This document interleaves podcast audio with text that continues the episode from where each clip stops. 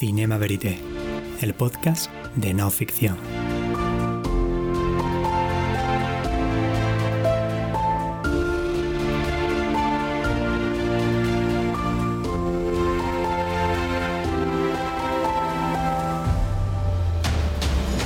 Un espacio de encuentro con los documentales que brillan, las novedades de la realidad filmada, sus creadores,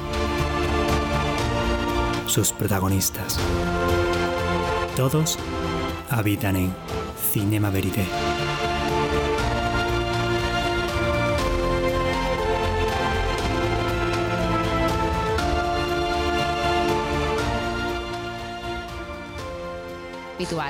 Nos hemos venido a la librería Un gato en bicicleta, un espacio idóneo que nos inspira a tener una conversación calmada sobre libros y sobre cine. Hemos querido compartir esta conversación desde no ficción con la directora Laura Ochman. Rubén Darío, Antonio Machado y María Lejárraga han sido los protagonistas de sus tres últimas películas como directora.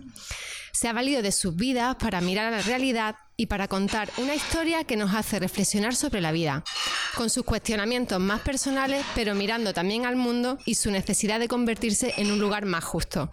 Buen día, Laura, y bienvenida a Cinema Verité.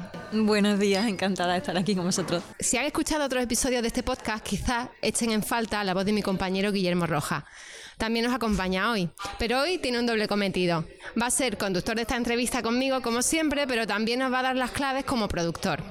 Para quien no lo sepan, Guillermo y Laura son socios de la productora Summer Films y juntos han alumbrado las películas de las que os vamos a hablar a continuación. Hola María, ¿qué tal? Hola Laura. a ver qué te preguntamos hoy. A ver qué me preguntáis. Demasiado complicado.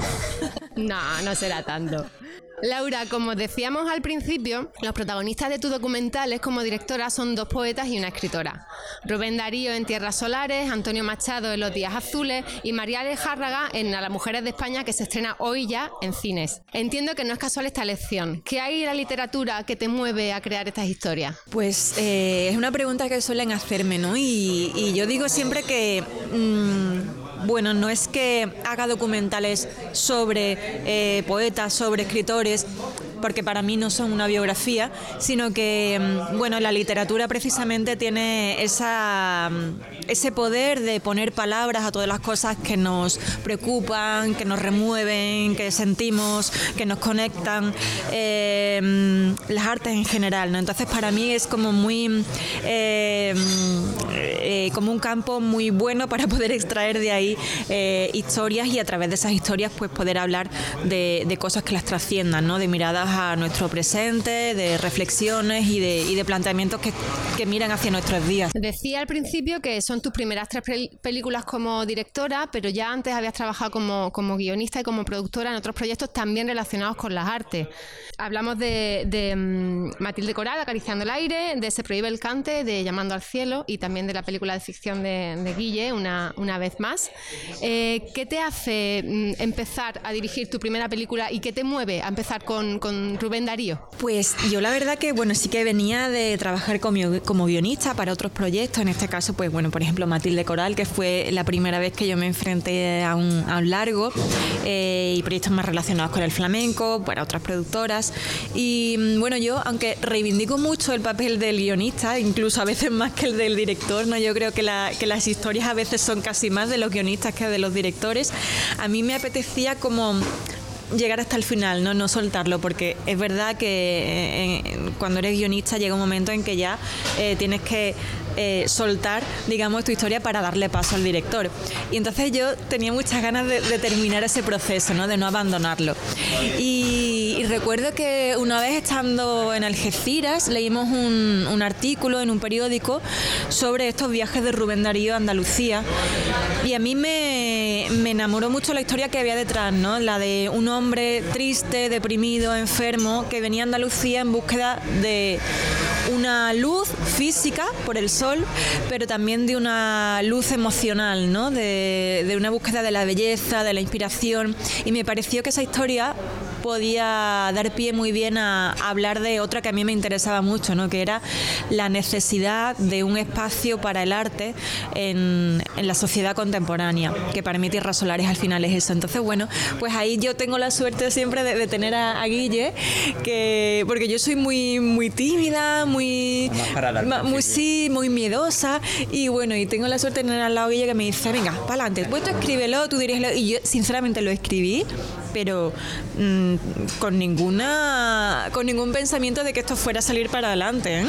Y, la verdad, bueno, pues tuvimos la, no sé si la suerte o, bueno, que también el, trabajo estaba bien hecho, ¿no? De, que Televisión Española nos llamara rapidísimo diciendo que querían entrar a coproducirlo y ahí sin saber muy bien cómo me vi metida en esta vorágine de la dirección. Mm, sí, es que ella es una cineasta que ha aprendido un poco sobre la marcha.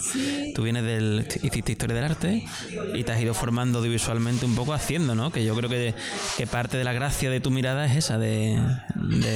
sí, de un poco inconsciencia también, ¿no? Yo siempre lo digo, que yo no, no vengo de... Yo, yo estudié historia del arte, no tengo formación académica en cine y he aprendido trabajando. Entonces, bueno, por una parte sí que siento que tengo muchas lagunas en algunos campos, pero por otra parte sí que es verdad que igual no tengo algunos eh, tics, ¿no? O, tengo más inconsciencia o más libertad a la hora de enfrentarme a un proyecto. Y que te da más igual muchas veces, ¿no? Los, que venimos de una formación más reglada a veces tenemos como más cortapisas o más, no sé, como más taras adquiridas, ¿no? Y tú, yo a ti no te lo noto. No lo sé.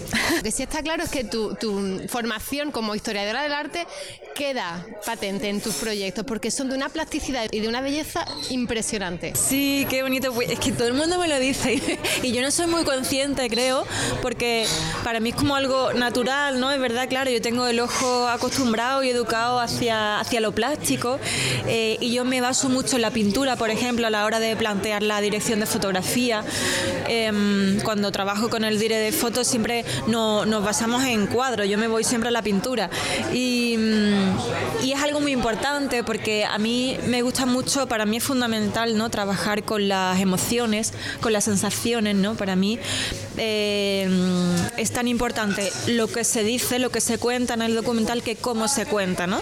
Y en ese sentido, pues la fotografía, la música, incluso el diseño de sonido son, son fundamentales y, sí, ¿no?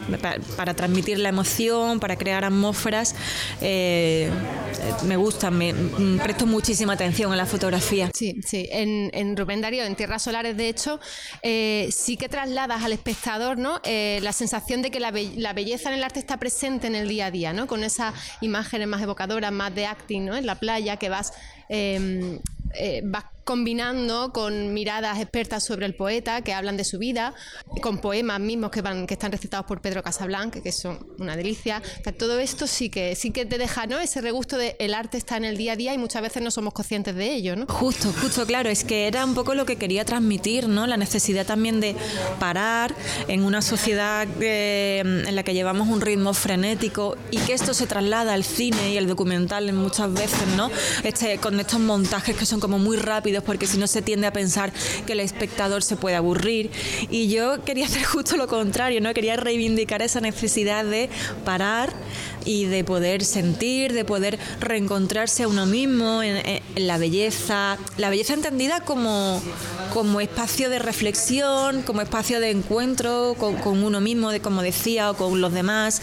Y. Mm, y de ahí, bueno, pues esa, esa necesidad de, ese ritmo un poco pausado, de esos espacios donde uno pueda escuchar la poesía, ¿no? Porque para mí es como incomprensible hacer un documental sobre un poeta si no, si no tenemos tiempo y espacio para escucharlo y para escucharlo con calma, ¿no? Eh, y, y, sí, sí, bueno, pues todos esos elementos, esas piezas aficionadas, la música, el sonido, la voz de Pedro Casablan, pues eran todo ese mecanismo para poder sentir, para poder escuchar y para poder eh, parar, ¿no? ¿Cómo fue el rodaje? Bueno, yo lo, recuerdo bastante apasionante porque tuvimos la suerte de poder recorrer toda Andalucía con un pequeño equipo, casi siempre nosotros solemos trabajar con un equipo reducido, casi familia, y fue muy estimulante poder, yo qué sé, rodar en, en claves como el Alcázar de Sevilla, la Alhambra de Granada, las playas de Málaga, la Mezquita de Córdoba. O sea, fuimos, fue una auténtica pasada y recreando esos ambientes pictóricos que Laura buscaba. Todo muy Sorolla, muy Julio Romero de Torres. Entonces, eso era una gozada hacerlo en esos enclaves. Y después lo que era la, grabación de la locución con Pedro Casablán, ahí empezamos a colaborar con él y, fue muy. Eh, muy estimulante y muy emocionante. yo, yo, yo, tengo que decir, igual esto no sé, no es muy... Pero bueno, yo... me gusta ser sincera porque creo que también está bien no humanizar las cosas. Para mí fue horrible el rodaje. Sí. Horrible porque, claro, yo era la primera vez que yo dirigía, yo no había dirigido nunca nada en mi vida. Y, y entonces, claro, enfrentarme por primera vez a un rodaje muy complejo como fue Tierras Solares, porque al llevar eh, ficción, de repente me vi que tenía que dirigir a un equipo de actores, vestuario, dirección de arte, maquillaje, peluquería, y, me, mm, me impresionaba mucho y sentía mucha inseguridad. Eh, entonces lo, pasé muy mal, pero al mismo tiempo eso fue un, máster para mí.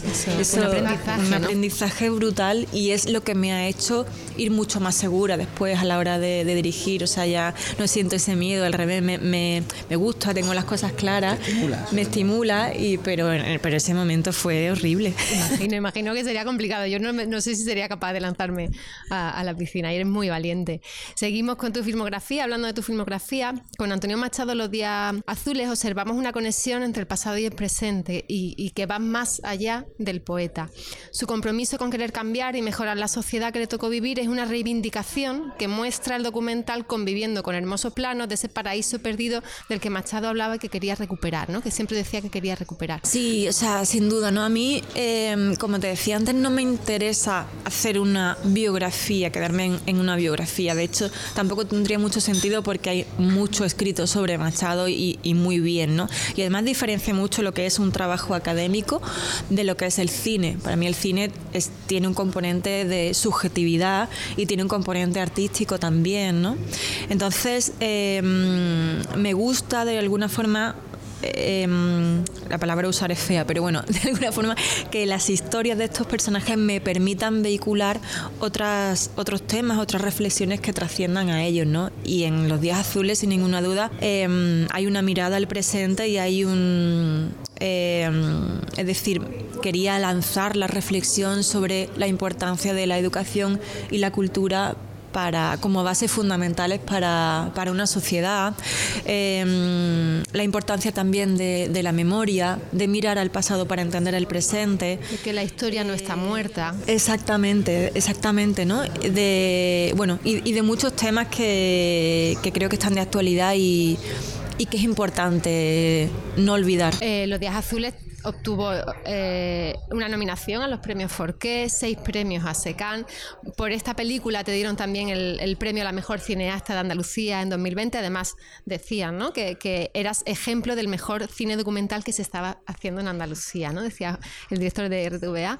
Eh, con esa repercusión te he escuchado decir que no contabais, que pensabais que el proyecto iba a ser mucho, mucho más pequeñito, ¿no? y sin embargo visteis de alguna manera sobrepasados porque fue todo un éxito. Absolutamente, o sea, yo de hecho me sentía muy sola ¿eh? cuando estaba escribiendo el proyecto, porque había gente que me decía, pero ¿por qué vas a hacer un documental de Machado? Pero, pero será un encargo, ¿no? Como diciendo, mm, ¿por qué? Como un tema tan pasado de moda, ¿no? Y, y yo decía, bueno, pues no sé, pues sí que tenía, sabía que podía interesar a alguna gente, ¿no? Sobre todo gente más cercana quizá a la figura de Machado, a la literatura, pero para nada nos esperábamos, bueno, yo un poco más que yo, pero yo, sí, del principio creí que podía tener repercusión. Sí, sí, Guille, Guille se vino arriba del principio, pero yo tan a nada. Y, y fue, bueno, fue precioso. Siempre digo que yo encontré muchísima compañía porque me di cuenta que, que, no estaba sola, que había un público mm, muy mayoritario, ¿no? interesado en, en encontrar estos espacios de reflexión, en estos temas. Y, fue muy bonito todo el reconocimiento. Es que yo, yo nunca había ganado nada en mi vida, ¿eh? Nada, ni, ni, una, nada, ni una triste medalla en el colegio, de nada, nada. Y, y de repente fue para mí fue increíble, me, me cambió la vida y, y, además fue muy bonito, por ejemplo, en los ASECAN que nunca un documental había obtenido ni tantas nominaciones ni tantos premios. Fue la primera vez en la historia de los ASECAN y, y yo como directora de documentales me siento muy orgullosa de eso porque eh, creo que ya era hora de que se entendiera que el documental no es un género menor que la ficción, sino que es un género diferente, pero que están al mismo nivel, ¿no? Y, además creo que fue de las primeras veces, o muy pocas, no, no lo sé, pero en los que una mujer ganaba los premios de dirección y de guion, que normalmente siempre van para ficción y además para directores hombres. Entonces eso me, me emocionó mucho, me pareció muy bonito. Un doble, un doble logro. No, y además tuvimos la suerte de que un día fuimos número uno en taquilla en España, que fue una cosa como una, sí, sí, sí, un día entre semana que, que coincidió, bueno, teníamos el documental en, en varios cines en, en España y se llenó y, y, ese día fuimos como... Número uno en taquilla en España, sí, sí, sí. o sea, increíble. Qué una bien. locura, sí. La verdad que un proyecto, he leído, ¿no queréis cinco el equipo? Bueno, alguno más. Algo, alguno más, quizás, sí. pero el equipo básico, digamos, el que íbamos en esa furgoneta desde Sevilla hasta Collioure, pues seríamos seis, siete, ocho. Sí, los que cupiéramos. Claro, o sea, después, digamos, claro, después en postproducción sí, claro. se suman más, pero en el rodaje éramos muy poquitos. Y aquí Guille, el productor del documental, era el que iba conduciendo esa furgoneta. Era un rodaje muy, muy batallero, pero muy bonito, muy en familia, porque además nos gusta trabajar siempre con, con el mismo equipo, somos amigos, eh, somos como una familia, sí. Os entendéis bien y se nota. No, y te permite conocer realidades de primera mano que igual en una producción más grande pues no tienes esa, esa oportunidad. El, el rodaje lo empezamos en, en Collioure, que es el pueblecito de la costa francesa del Mediterráneo donde murió Machado, y, y, lo hicimos en el, el, 80 aniversario de la muerte, cuando se cumplía el 80 aniversario de la muerte del poeta, y hubo un montón de actos conmemorativos que fueron muy emocionantes estar allí y, y vivirlo. O sea, no te digo ya grabarlo, sino decir, bueno, esto ya me lo llevo para, para siempre, para mí, ¿no? Para mi experiencia. Coincidisteis con Pedro Sánchez, que fue a visitar la, la tumba y de hecho incluisteis las imágenes en, el, en, la película, ¿no? Es uno de los. Imagino que sería uno de los actos principales, ¿no? De esa conmemoración del 80 aniversario. Eso fue increíble, de hecho no lo sabíamos, ¿eh? Cuando íbamos en, en la furgoneta nos enteramos ahí en el viaje porque bueno fue como una decisión un poco de última hora y para mí de verdad me, me, siento muy afortunada de haber vivido ese momento porque fue un momento histórico ya no es porque fuera Pedro Sánchez sino porque era la primera vez que un presidente del gobierno de España visitaba la tumba de Machado que es increíble no eh, 80 años después.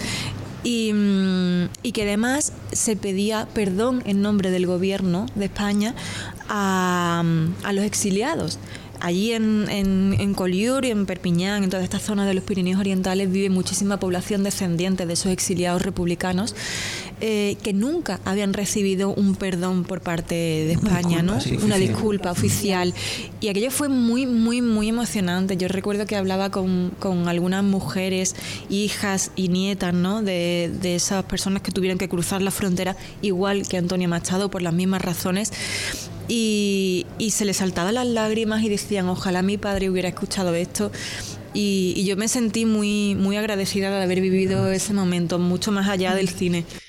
Sobrecogedor ahora contándolo, imagino que vivirlo, pues impresionante también. Eh, hacemos un inciso porque recordamos que tanto eh, Antonio Machado Los Días Azules como Tierras Solares están disponibles en el catálogo de no ficción, así que quien quiera verlo, pues ya sabe que se puede suscribir, que puede disfrutar de estas dos películas. Bueno, y también las otros documentales bueno, donde también, Laura es guionista. Claro, también el de Matilde Coral y el de el Se prohíbe el cante están también disponibles, pero bueno, hoy es sí. Laura como directora. Busquen y, y comparen. y hoy precisamente se estrena en, eh, en salas, tenéis en Sevilla ese pase especial de a las mujeres de España, María Lejárraga. Ella es la última de las autoras por el momento que, que protagonizan, digamos, una de tus películas. Eh, la historia es fascinante, la cuentas con una sensibilidad y con un cariño extremos, la verdad que es maravillosa. Llevas una semana de presentaciones.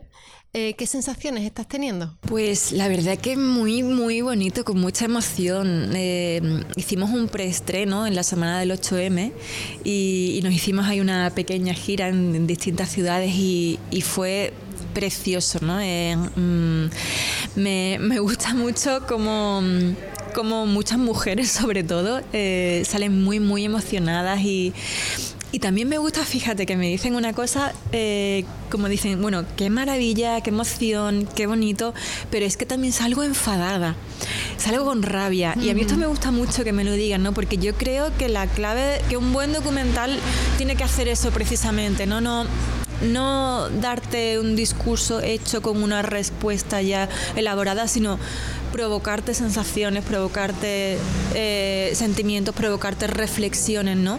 Y ese sentimiento de rabia precisamente era lo que yo quería buscar porque, pues, porque es tremendo ¿no? que una mujer como María Lejárraga sea una desconocida todavía en España. ¿no? Em, y, esa fue la razón de hacer el documental, intentar em, que de una vez por todas hagamos este ejercicio de, revisión de la historia oficial eh, para crear una historia con mucho más rigor y que incluya a todas estas mujeres que hicieron tantísimas cosas y que tuvieron un papel tan importante no solo en la literatura, eh, como en el caso de María, sino también en lo social en lo político, en la igualdad, en la consecución de derechos.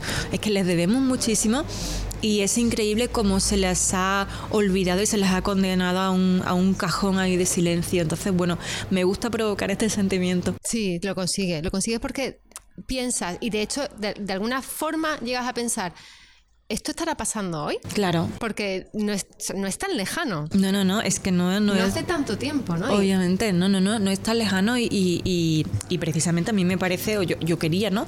Que el documental tratara muchas cosas en las que estamos trabajando hoy y que nos siguen pasando hoy. Y obviamente esto sigue pasando y siguen existiendo muchísimas de las cosas que le pasaban a María Alejárraga y a, y a las mujeres de la época, ¿no? A mí me, me empeñé mucho en el montaje eh, con Guille en, en dejar un corte de Remedio Zafra, en el que ella cuenta cómo funcionan esos prejuicios callados, porque es que es exactamente lo que pasa hoy, es, es, cómo funciona el patriarcado. ¿no? A mí muchas veces me dicen, no, pero el machismo en el cine no existe, porque mira, tú eres mujer y tú estás dirigiendo y te va muy bien y tal. Y, y yo digo, claro, obviamente no funciona así. A mí no me viene nadie y me dice, oye, tú no puedes ser directora de cine porque eres mujer. No, no funciona así. El, el patriarcado es mucho más inteligente, mucho más civilino y funciona precisamente como funcionaba en la época de María, ¿no? Con esas bromitas, con esos comentarios que parecen bien intencionados, que te dicen, ay, qué bien, enhorabuena por el premio. También, claro, es que ahora como está de moda que se premia a las mujeres, pues también, hombre, también te han votado porque... No, también te han votado porque eres mujer, o esta cosa de las cuotas. Y es terrible eso, porque eso que parece una bromita sin mala intención, ¿no? Pues lo que hace es deslegitimar tu trabajo, deslegitimar tu valía, crearte inseguridad porque al final de tanto escucharlo tú misma ya te lo vas creyendo y te vas poniendo en duda y dices, bueno, ¿y será verdad? ¿Será que, que ahora es verdad, que se está apoyando más?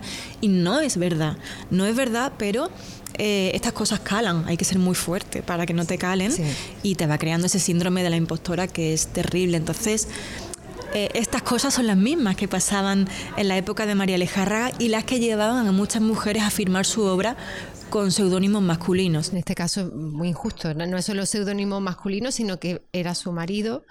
Eh, se llevó la gloria prácticamente él y ella quedó olvidada, emigró a Argentina y quedó prácticamente olvidada y, bueno, está bien que se hagan estas películas, que, reivindiquen otra vez el papel de la mujer y que den respuesta a esa pregunta de dónde han estado las mujeres en la historia y, cuánto nos hace falta y qué bueno es que, que las conozcamos y que las reconozcamos y que aprendamos de esos errores para no volver a, a ¿no? Totalmente, totalmente. Yo es que además lo... Em, bueno, me, preguntan últimamente el, porqué de María, cómo llegué, y, he hecho la reflexión de, pensar que em, yo estaba muy necesitada de estos referentes, ¿no? Porque, claro, es que hemos estudiado, nos hemos educado con una historia en la que las mujeres pues prácticamente no tenían ningún papel. Eh, de hecho, hay un estudio de Ana López Navajas ¿no? que estudia la presencia femenina en los libros de texto y no llega a un 7%. Entonces eso al final nos va eh, lanzando un mensaje de que las mujeres no hemos hecho nada. Y, yo que estudié historia del arte, pues en cinco años de carrera, pues estudiaría cuatro o cinco mujeres artistas como mucho y terminé la carrera teniendo la impresión de que, de que habían existido muy pocas. Y no es verdad, es que no es verdad, es que las... Obviamente las mujeres lo tuvimos mucho más difícil, pero muchas eh, estuvieron y tuvieron éxito con su trabajo y triunfaron y fueron reconocidas en su época. Y a estas mujeres también se las ha olvidado y se las ha invisibilizado y a muchas mujeres pues lo que ha hecho es dejarnos sin, sin referentes.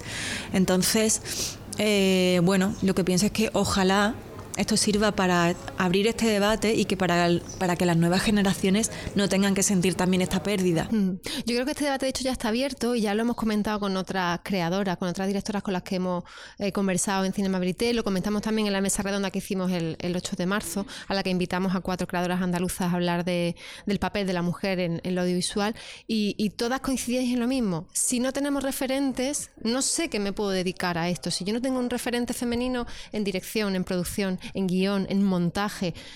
No se me pasa por la cabeza que, yo me pueda dedicar como mujer a esto porque es un trabajo de hombres o un trabajo en el que yo no voy a saber hacerlo, no voy a saber destacar. Y es muy importante recuperar todos estos referentes femeninos en cine, pero en todos los ámbitos de la creación o de la sociedad en general, para que el papel de la mujer se establezca como algo normal, se normalice, ¿no? De alguna, de alguna manera. Absolutamente. O sea, yo, yo pongo mi propio ejemplo y es algo que me ha costado darme cuenta porque no, no era muy consciente, pero yo nunca, nunca en la vida pensé en dedicarme al cine.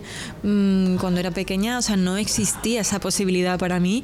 Eh, mm, pues mm, obviamente las películas que yo veía cuando era yo siempre siempre fui muy cinéfila ¿eh? pero eran todas dirigidas por hombres y yo ¿qué hacían las mujeres? Pues eran las actrices, eran las cantantes, las protagonistas y eso sí me gustaba, ¿no? Yo, quería, yo quería estar ahí.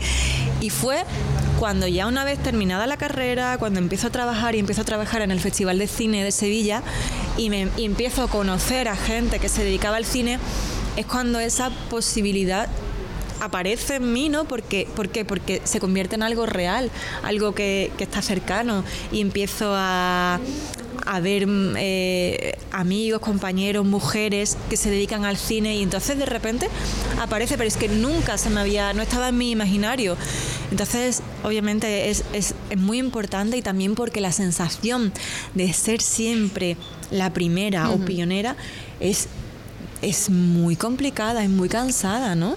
Y esto lo, dice Rosa Montero precisamente en el documental, ¿no? Eh, el empezar siempre de cero es muy difícil. Es agotador. Eh, porque te parece que estás llevando una carga eh, tremenda y, ese es el problema ¿no? de, muchas mujeres que siempre han tenido que empezar de cero porque no han tenido referentes. Entonces, sin duda, sin duda es importantísimo. ¿Qué le dirías a chicas jóvenes, adolescentes que quieran dedicarse al cine? Pues les diría que, que adelante, por supuesto, y que que van a tener que ser fuertes, que van a tener que creer mucho en ellas, que no se dejen nunca em, avasallar ni, ni... Y sinceramente, mm, yo soy una persona que, que, soy muy de muy buen trato, no, no tengo formas agresivas y no, mm, no, no me gusta, ¿no? y a veces cuando me han hecho este tipo de comentarios y de bromitas, yo, eh, bueno, he sonreído y no he dicho nada y estoy trabajando en no hacerlo y en no permitirlo. Entonces les diría eso, que no tengan miedo de ser firmes y de no permitir que nadie les haga sentir inseguras, de que nadie les haga este tipo de comentarios horribles como de, ah, bueno, es que mm, ahora es que las mujeres estáis de moda, es que estás ahí por una cuota, es que estás ahí por ser un número.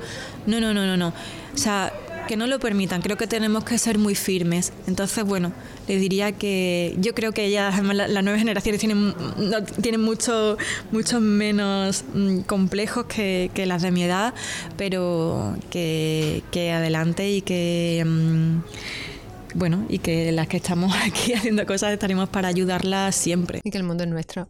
Guille, te veo muy calladito. aquí en mi papel hoy. Aquí estoy de acompañante, claro que sí. No, estoy muy contento. Y la verdad que suscribo todo lo que dice Laura. Y yo que he visto como ese crecimiento, he visto también como los feos que se le hacen a la mujer, sobre todo en el, en el mundo audiovisual. Al principio, cuando Laura empezaba, yo era muy consciente de que, bueno, no era tan consciente, pero poco a poco te vas dando cuenta de, de, cómo siempre se les mira desde otro, desde otro lado e incluso desde la cadena de televisión. O sea, a mí me, me comentó un, un, productor ahora hace poco que, incluso en, las grandes cadenas, en las plataformas, todavía parece que no tienen tan interiorizado eso que una mujer puede tener el mismo presupuesto que un hombre. Y, fíjate qué importante, ¿no? Y, es tremendo eso, ¿no? Como que se menosprecia a una directora por el hecho de ser mujer y no se le equipara en sueldo o en posibilidades a la hora de hacer una gran producción. Y yo creo que, bueno, la suerte que tiene, que, que tiene, que tiene Laura, digamos, es que también es productora y tiene la capacidad de poder decidir ¿no? en qué proyecto se quiere meter. Pero no siempre son las mujeres encuentran un camino fácil para eh, para que alguien les apoye, ¿no? Y, tienen que ser ellas las que dan ese paso y decir, bueno, pues si no encuentro a nadie, yo doy un paso al frente, ¿no? Que es un poco lo que hace Laura.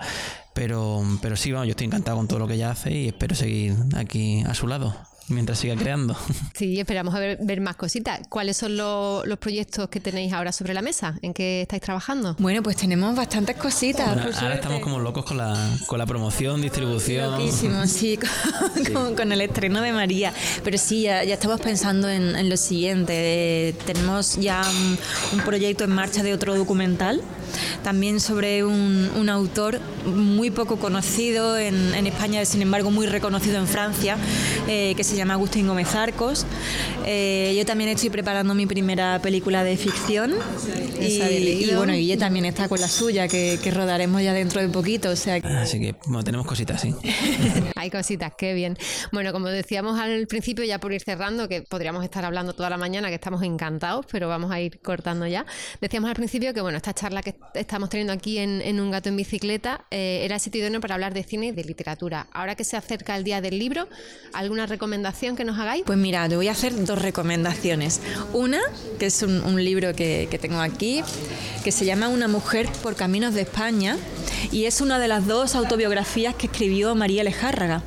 Eh, ella escribió Gregorio y yo, que habla más un poco de su faceta como autora y esta que es un poco sobre su faceta más social o política, ¿no? que es súper interesante. Está editado por Renacimiento, que por cierto es una editorial fantástica que está haciendo una labor de recuperación de muchísimas mujeres olvidadas eh, y, recomiendo su lectura porque es muy muy interesante.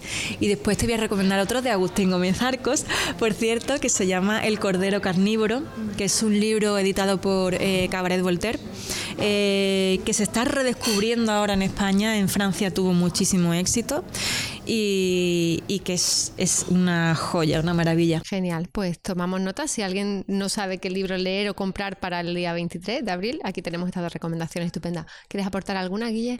No, yo ya yo me sumo porque sobre todo que, busquen y que em, localicen material sobre María Lejarraga, que yo creo que se está cada vez editando más y no solo sobre ella, sino también de algunos escritores que están haciendo una labor por recuperar su figura. Y en eso el editorial Renacimiento, por ejemplo, es ejemplar y y yo creo que, ahora que viene época de comprar muchos libros, en, en, muchas, en este día del libro, las ferias del libro que, vienen, que, aprovechen y que busquen algo de María. Pues sí. Pues nada, hasta aquí nuestra recomendación, aquí nuestra charla. Gracias a los dos por, por estar. Y, y bueno, ya, ya Cinema Verité por acogernos. que menos, teníamos muchas ganas, muchas ganas de tener esta entrevista. Me como en casa. bueno, ya que estás como en casa, te, dejo que cierre. Nada, pues muchas gracias a, a todos y saludos desde la no ficción Chao.